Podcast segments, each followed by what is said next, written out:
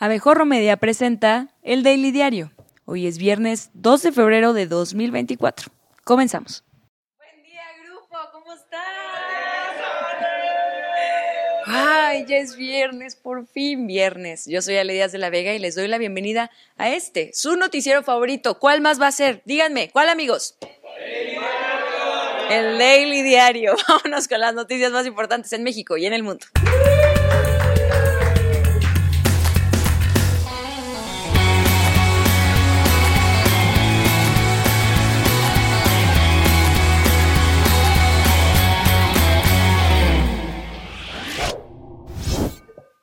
La consejera presidenta del INE y doble de acción de Isabel de Pandora, Guadalupe Tadei, informó que hoy se reunirá con la titular de la Secretaría de Seguridad, Rosa Isela Rodríguez, y con otros miembros del Gabinete de Seguridad para analizar medidas de protección de los candidatos que quedan vivos de cara a las elecciones de julio. Tagüey señaló la importancia de contar con mapas de riesgo y protocolos de atención especializada en áreas de difícil acceso y destacó que el INE ya instaló mesas de seguridad en todo el país. Y si en lugar de mesas les dan chalecos antibalas, como que está difícil andarse escondido detrás de ellas, siento. Por otra parte, la presidenta que Andrés Manuel puso ahí para ahorrar gastos, justificó el bono de 325 mil pesos para el Consejo General del INE, o sea, para ella, ante la excesiva carga de trabajo que enfrentarán por el proceso electoral federal. Está dentro de las políticas eh, laborales y no se considera un ingreso extra, es trabajo extra. Es, es que, hay que hay que ponerlo en el contexto correcto. Eh, insisto que la ley establece que todos los días y horas son hábiles. Eso significa estar aquí eh, a la hora que entra una promoción, a la hora que entra una petición y se despliega todo el trabajo del instituto. Aquí, en oficinas centrales y en todo el país es igual. Ustedes acaban de ver las jornadas extenuantes en los módulos de atención ciudadana. En más del INE, durante la sesión se dio a conocer que las mesas directivas de casilla en el proceso electoral estarán integradas por los Piscis, Aries o Tauro, cuyo apellido comiencen con la letra A, y que estas personas serán visitadas por personal capacitador del INE. Para este proceso electoral requerimos más de un millón y medio de ciudadanas y ciudadanos capacitados por este instituto, vecinas y vecinos que eh, serán quienes no solamente instalen la casilla, reciban el voto, sino también que hagan el cómputo y escrutinio de los votos. Y es importante esto porque acabamos de cerrar la campaña intensa de credencialización, ya el padrón electoral llegó, rebasó los 100 millones de personas. Y hablando de las medidas de protección a candidatos, Jaime Vera, precandidato del Partido Verde Ecologista y de Morena a la alcaldía de Mascota, el municipio de Jalisco no la atienda. Fue ejecutado con al menos tres disparos. El ataque ocurrió en la avenida. no me hagan reír en esta nota, por favor. El ataque sucedió en la avenida Moctezuma y J. Cloutier, donde Vera quedó tirado junto a una camioneta sierra de color blanco.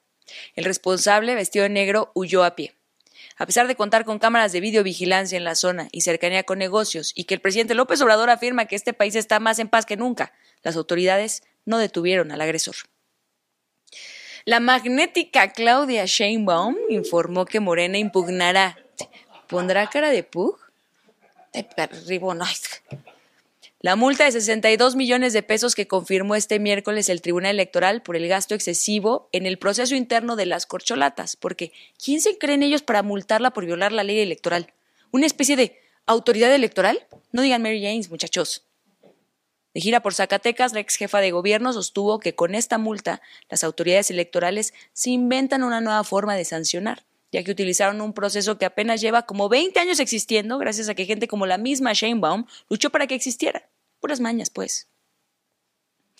Morena publicó sus últimas candidaturas al Senado en ocho estados. Entre los aspirantes se encuentran familiares y allegados a gobernadores, funcionarios federales, líderes locales y ex aspirantes a gubernaturas que, según el comunicado, fueron resultado de un proceso transparente y democrático en las ocho entidades. ¿Recuerdan cuando esos mismos se quejaron de las candidaturas de la oposición? ¿Qué tiempos aquellos? Parece que fue la semana pasada. Para la Ciudad de México estarán el ex titular de Seguridad Capitalina, Omar García Harfuch, y la ex fiscal de la Ciudad de México, Ernestina Godoy, porque perrito que no ladra obtiene doble hueso. En Guerrero presentaron la candidatura para reelegir a Félix Salgado Macedonio, papá de la gobernadora Evelyn Salgado, y en San Luis Potosí será Rita Rodríguez, hermana de Rosa Isela Rodríguez, secretaria de Seguridad y Protección Ciudadana. Puro nepotismo del bueno, nepotismo fino, de que lo levantas del lomo y no llora. En la alianza, fuerza y corazón por México. Xochitl Gálvez comenzó una gira en Estados Unidos con una visita a la central de abastos de Nueva York, donde se reunió con trabajadores mexicanos a quienes prometió green cards si votaban por ella. Antes de que agentes de la patrulla fronteriza se acercaran a escoltarla a la salida de Estados Unidos con todo y sus bolsas de arroz. Galvez destacó la preocupación por la seguridad en México, el deseo de algunos migrantes de regresar al país y elogió el esfuerzo de los trabajadores por mejorar las condiciones de vida de sus familias en México. Eh, pero les preocupa mucho el tema de la seguridad en México. Me comentan los de Puebla, los de Guerrero, pues que les encantaría regresar al país. Ellos envían miles de dólares para sus familias y creo que es importante que nosotros también trabajemos duro. En Movimiento Ciudadano, el candidato presidencial, este güey, hombre, el niño ese que Mariana adoptó en un fin de semana y luego lo regresó, Jaime Aranjuez. Bueno, ese bro, ajá. Bueno, decidió fingir que su candidatura no es para apoyar a Morena y criticó la falta de cumplimiento de la promesa del gobierno federal de reducir el precio de la gasolina en México. Desde una gasolinera en Hermosillo, Sonora, recordó la promesa del gobierno en 2017 de que el combustible costaría 10 pesos. Lo que no dijeron es que cada peso iba a costar 3 pesos. También señaló que legisladores de Morena como Mario Delgado y Rocío Nale no cumplieron con la eliminación del IEPS y luego propuso la solución más lógica. En lugar de hacer la gasolina barata, pidió apostar por la electromovilidad y que todo se compre en carros eléctricos. Sí, esas son las secuelas de juntarse con Samuel García. Mario Delgado, entre muchos otros legisladores de Morena, Rocío Nale, que ahora quiere ser gobernadora de Veracruz, dijeron que iban a terminar con el IEPS y no cumplieron. Lo peor es que no ha servido todo este sexenio para que se utilicen otros medios de transporte sustentables. En más información, el presidente López Obrador exigió una disculpa del gobierno estadounidense. O sea, le exigió quedito para que no lo escuchen ni se enojen, pero le exigió. Después de la publicación de un reportaje en que la DEA lo vincula con el narcotráfico. El mandatario afirmó que mantendrá buenas relaciones con el gobierno de Joe Biden, lo va a seguir obedeciendo en todo, pateando migrantes y usando los calzones que le gustan, pero no con buena cara. No, ya no, porque consideró que la actitud de filtrar información sin pruebas no es de buena vecindad. Y los güeros me van a hacer una acusación de una vez que me la prueben. Asimismo, calificó de mercenario a Tim Golden, autor de la investigación. Él es un, peón, un mercenario del periodismo, como los hay en México, los hay en Estados Unidos y en todo el mundo. Porque el presidente de México tiene autoridad moral y tiene autoridad política. Y si no tienen pruebas, tienen que disculparse. En otros asuntos de la mañanera, Andrés Manuel anunció que impugnará así Ay, no, Ramón, ya. El procedimiento con el que la Corte Suprema declaró inconstitucional la reforma a la ley de la industria eléctrica. Como pronosticamos ayer en este espacio, acusó a los ministros de actuar como traidorzuelos por votar en contra de su reforma y por dejar en libertad a Juan Collado, abogado de Peña Nieto y Salinas de Gortari, aunque sean casos completamente distintos que lo único que tienen en común es que su gobierno no supo acusar correctamente a Collado ni pasar la reforma eléctrica sin violar la Constitución. Y como siempre, back the shit donkey to the tree. Expresó la necesidad de una reforma en el Poder Judicial que considera podrido y secuestrado por la oligarquía. Que se anula la ley eléctrica. Así. Este, de ese tipo, claro, se va a impugnar, pero esto demuestra el entreguismo que existe en el Poder Judicial y por eso urge reformar el Poder Judicial. Por cierto, haciendo gala de su desconocimiento de los procesos judiciales, la bancada de Morena en la Cámara de Diputados anunció que solicitará un juicio político en contra del ministro Alberto Pérez Dayán, quien ante el empate en la votación para eliminar la ley de la industria eléctrica emitió un voto de calidad. En el Congreso comenzó el último periodo ordinario de sesiones, en el que los ordinarios de los diputados y senadores realizaron una sesión de tan solo ocho minutos antes de irse de puente por el 5 de febrero. Sesiones que pudieron ser un WhatsApp. Por su parte, los senadores realizaron una primera sesión con solo la mitad de sus integrantes. Mientras eso ocurría, personas trans bloquearon los accesos al salón del Pleno de la Cámara de Diputados exigiendo la aprobación de la ley integral trans. Los autobots argumentaron falta de apoyo por parte morena. y problemas en el acceso a medicamentos y tratamientos. No, porque ya no es suficiente con las dos compañeras diputadas, no, no, hasta ahora no hemos visto resultados y la lucha trans tampoco depende de ella. Necesitamos el apoyo del partido Morena. Necesitamos que Morena se posicione al respecto, porque no lo han hecho. Una jueza federal emitió una nueva orden de aprehensión por el delito de delincuencia organizada contra los ocho militares que estaban bajo proceso por la desaparición de los 43 normalistas de Ayotzinapa y que hace una semana quedaron en libertad provisional. Pero no se preocupen, seguro que no huyeron ni nada y los encuentran ahí en sus direcciones, porque no fue un error dejarlos libres. La jueza Raquel Duarte Cedillo giró el mandamiento judicial contra los miembros de los batallones 27 y 41 de infantería. Desde chiquitos ya han diciendo esas cosas. Se pasan. La, defensa de los militares había informado que pagarían una garantía de 50 mil pesos y se sujetarían a ciertas condiciones para obtener la libertad provisional, siendo una de estas que no los volvieran a arrestar. Tres de los soldados ya fueron aprendidos y los otros cinco se entregarán voluntariamente. Cuando les dé su gana, suya de ellos.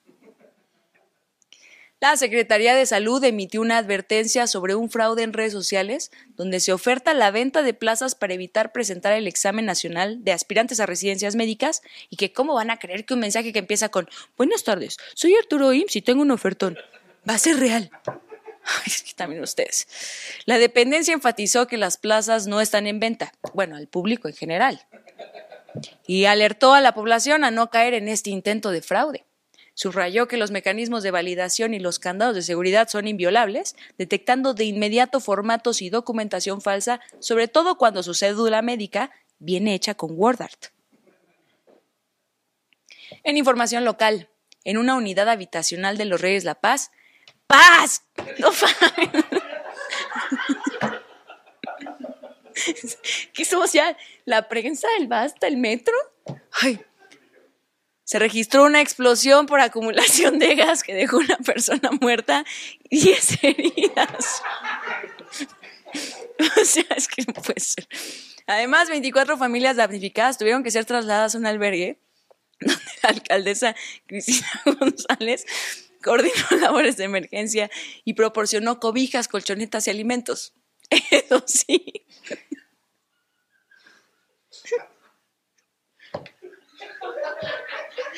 Fríos porque... A ver, eso sí, fríos porque pues se acabó el gas.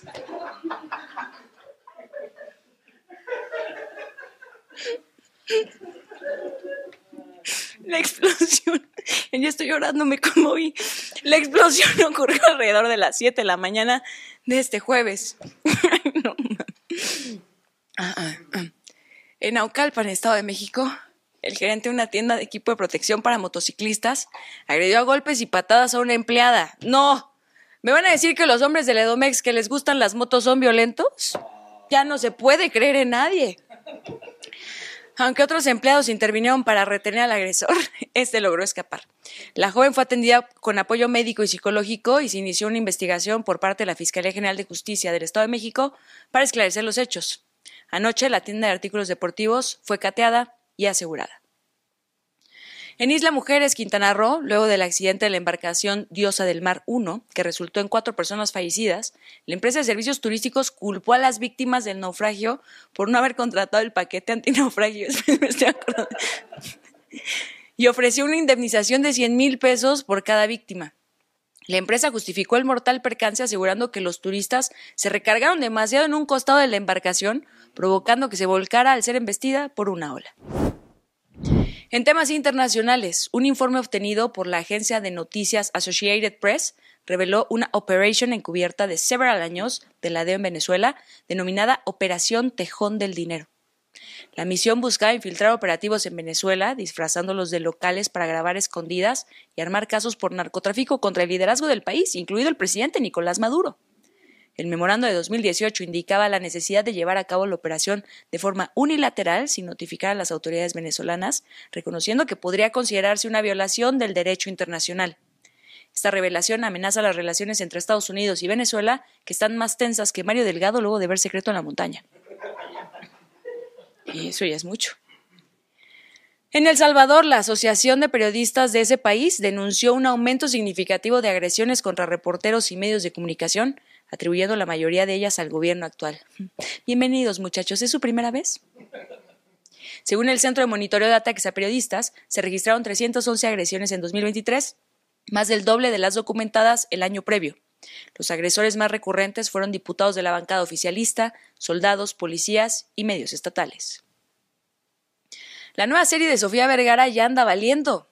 Sofía, pues generó controversia con un promocional de la historia de la vida de la narcotraficante colombiana Griselda Blanco. El clip mostraba un camión que recorría las calles de París con un letrero de la serie y un tubo en la parte delantera que aspiraba líneas blancas en el suelo, simulando el consumo de cocaína. El video se trataba de una edición de efectos especiales, así que bájate ese avión, Richo Farrell.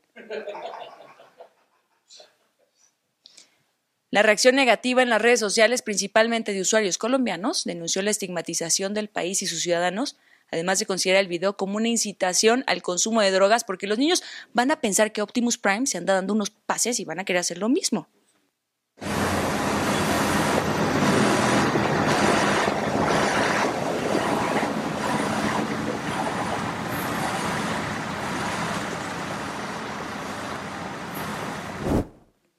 No hubo The Last Dance. Cristiano Ronaldo del Al Nazar y Lionel Messi del Inter de Miami no jugaron en el último encuentro donde se enfrentarían como futbolistas. Pues ni modo que como patinadores, redacción. También ustedes. el portugués no se recuperó de su lesión y tomó la decisión de no arriesgarse, ni siquiera entró a la convocatoria del partido. Por su parte, el argentino inició en la banca e ingresó al minuto 83, pero su equipo perdió por goleada 6-0. En el deporte favorito de los Mirreyes, ahora que de nuevo no hay toros, la Fórmula 1, Mercedes dio a conocer que Lewis Hamilton no seguirá en la escudería tras la temporada 2024.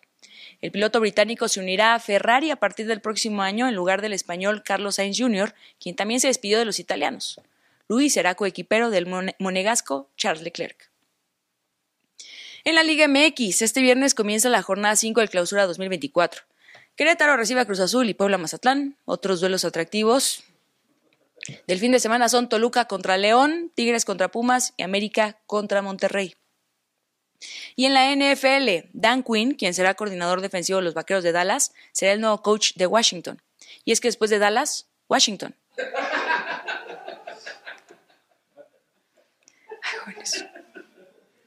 Pero llegamos así al final de esta emisión troste. Troste porque siempre lo digo, el viernes es muy troste porque hay daily diario el lunes. Sin embargo, una buena noticia es que hoy hay Canal Pop y el domingo Memorafilia, los mejores programas de espectáculos y coleccionistas grabados en este estudio.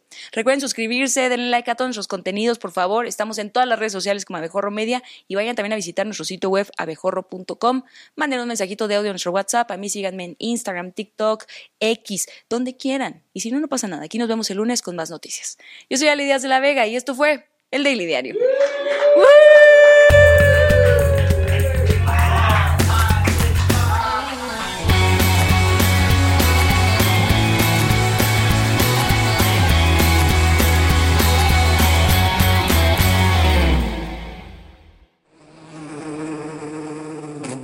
Recuerda seguirnos en todas nuestras redes sociales y disfruta todo el contenido que tenemos preparado para ti. Nos encuentras como Abejorro Media.